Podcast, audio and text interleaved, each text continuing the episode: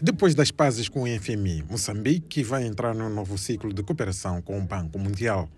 Em discussão está um programa quinquenal que deverá iniciar no próximo ano, que em termos financeiros conta com um pacote bilionário, como explica Paulo Correa, Program Leader do Banco Mundial em Moçambique. O próximo CPF, de 23 a 27, primeiro vai herdar um portfólio muito rico.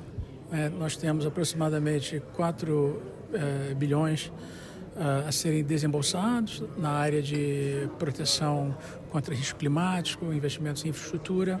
75% disso ainda não foi é, usado, então é um, é um, já é um ponto de partida bastante é, significativo. O foco para a próxima janela já está definido.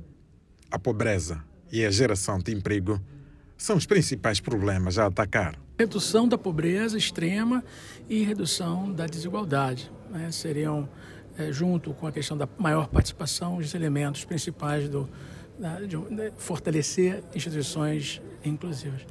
Depois, os dois outros objetivos têm a ver com os desafios do país, né, que são fundamentalmente gerar é, emprego para a população de menor qualificação.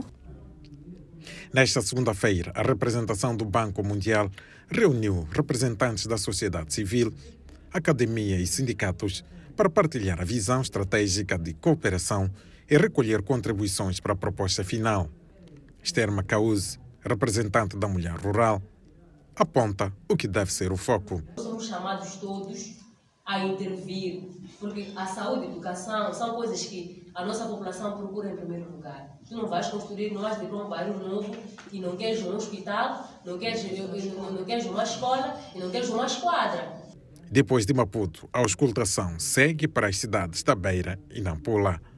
De Maputo, para a Voz da América, William Mapote.